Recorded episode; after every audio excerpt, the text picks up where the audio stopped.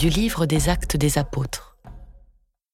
À leur sortie de la synagogue, les gens les invitaient à leur parler encore de tout cela le prochain Shabbat.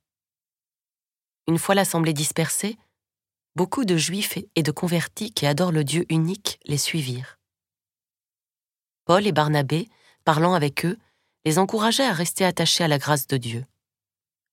Le Shabbat suivant, presque toute la ville se rassembla pour entendre la parole du Seigneur.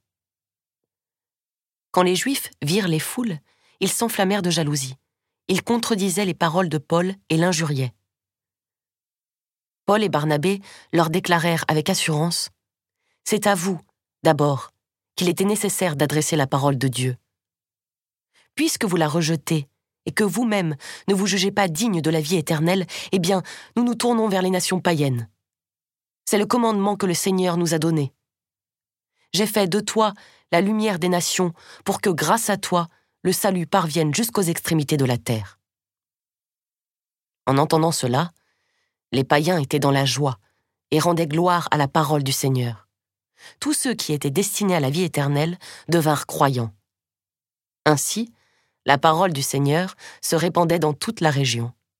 Mais les Juifs provoquèrent l'agitation parmi les femmes de qualité adorant Dieu et parmi les notables de la cité ils se mirent à poursuivre Paul et Barnabé et les expulsèrent de leur territoire.